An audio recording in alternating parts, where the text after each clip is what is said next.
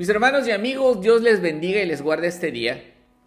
Hoy comenzaré haciéndote una pregunta. ¿Has escuchado de la mentira como función social? O como muchos le conocen, de mentir por convivir. Te diré que algunas personas usan la mentira para buscar la aprobación de los demás o para evitarse conflictos. Por ejemplo, decirle a un amigo que es guapo cuando no lo es parece buena idea porque si siempre eres honesto te quedarás sin amigos. Así que podemos concluir que hay personas que mienten según sea su conveniencia. Pero cuando se trata de Cristo, ¿es válido mentir por convivir? Por favor, abre tu Biblia en el Evangelio de Juan, capítulo 9. Meditaremos del versículo 13 hasta el final. En el episodio pasado vimos cómo Jesús sanó a un hombre ciego de nacimiento que sin conocerlo creyó en su palabra y sus ojos recibieron la vista. Al ser cuestionado, él solo respondió la verdad y dio gloria a Jesús por este milagro. Así que los judíos llevan a este hombre ante las autoridades y vuelven a preguntarle y él vuelve a contestar la verdad, pues dice, me puso barro sobre los ojos y me lavé y veo. Versículo 15. Pero esto es un escándalo. ¿Cómo puede Jesús trabajar en el día de reposo? ¿Cómo puede un pecador hacer estos milagros? Los judíos estaban divididos. Unos decían que venía de Dios y otros que no, así que desesperados le preguntan al hombre sanado, ¿tú qué dices? Y él respondió, es un profeta. En otras palabras, el que recibió la vista les dice, yo digo que viene de Dios. Los judíos que no creían que era ciego de nacimiento mandan traer a sus papás. Mira qué actitud tan altiva la de estos fariseos. No son ellos los que van a averiguar. Desde su cómoda posición de juez, mandan traer a los papás y les dicen con cierto sarcasmo, ustedes dicen que su hijo era ciego, ¿cómo es que ahora ve? De nueva cuenta la pregunta es ¿cómo? Mis amigos, aquí haré una pausa y medita conmigo. Desde el versículo 8, el que era ciego había testificado a todos los que le habían visto mendigar a sus vecinos, prácticamente daba entrevistas a todo el mundo, incluidos los fariseos. Por lo tanto, es lógico que sus papás sabían cómo recuperó su vista, pero ellos no responden con la verdad. Dicen, ¿cómo es que ahora ve? No lo sabemos. ¿O quién le abrió los ojos? No lo sabemos. Ya está grandecito, pregúntenle a él. La cobardía de estos papás no era una casualidad, porque los judíos habían acordado que si alguno confesara que Jesús es el Mesías, sería expulsado de la sinagoga. Esto significa la excomunión de Israel, una deshonra para la familia, la eliminación de la vida social y religiosa. Así que los papás le tenían más temor a los judíos que a Dios. Ellos mintieron por convivir. Como los judíos no consiguieron nada, vuelven a llamar al hombre y le dicen, da gloria a Dios y no a Jesús, porque sabemos que es pecador. Versículo 24. Pero el hombre respondió otra vez con la verdad y les dice, si es pecador, no lo sé. Una cosa sé, que yo era ciego y ahora veo. Y una vez más los judíos vuelven a preguntar, ¿cómo? ¿Cómo te abrió los ojos? Y él les dice, ¿qué sentido tiene que se los repita? Se los he dicho y no me creen. ¿Por qué están tan interesados? ¿Acaso quieren ser también ustedes sus discípulos?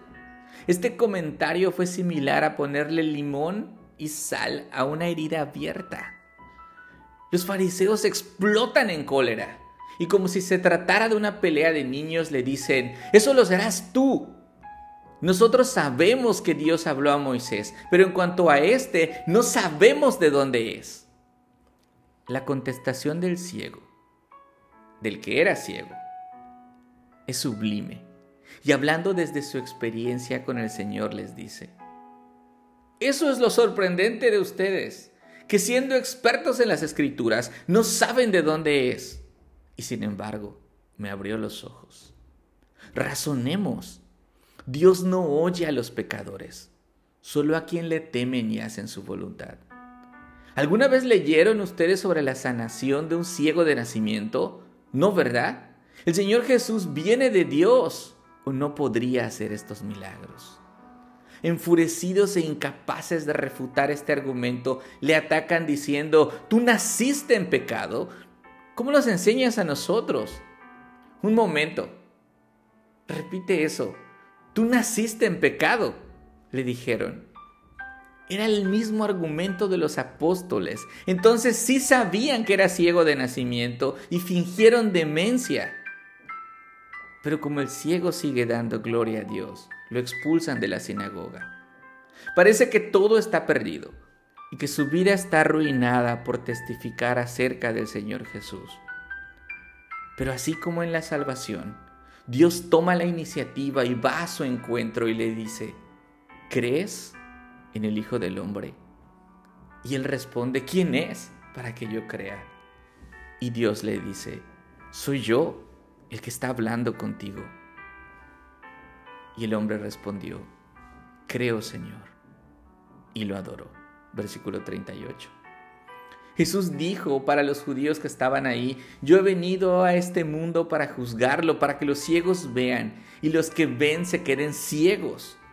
Los judíos no entendían que rechazar a Cristo es acumular ira de Dios, porque de manera impía e injusta obstruyen con su, con su maldad la verdad. Mis amigos, les invito a analizar su vida hoy. Yo te pregunto, ¿cuál de los tres tipos de personas que vimos eres tú? ¿Eres ese fariseo que cuestiona todo porque quiere desaparecer a Jesús de su vida?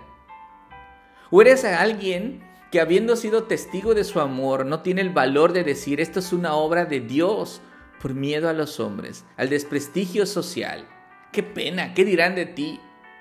¿O eres como el mendigo que era ciego, cuyo corazón arde por confesar la verdad a todo aquel que le pida cuentas diciendo, yo solo sé que era ciego y ahora veo? Confesar a tu familia y amigos cuál es la obra de Dios en tu vida te traerá consecuencias. A muchos no les va a agradar. Se burlarán de ti. Te tratarán como un fanático religioso. O tal vez te darás cuenta que tus amigos en realidad no lo son. Por favor, no temas a los hombres, que aun cuando pueden matar el cuerpo, el alma no pueden matar. Mejor teme a Dios, porque si confiesas al Señor Jesús delante de los hombres, Él te confesará delante de Dios Padre.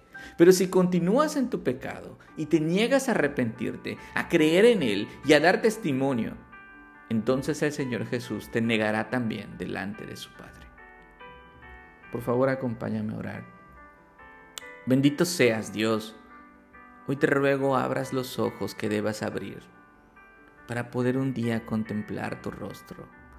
Danos la valentía de hablar de ti aunque las consecuencias no sean agradables a nuestra carne.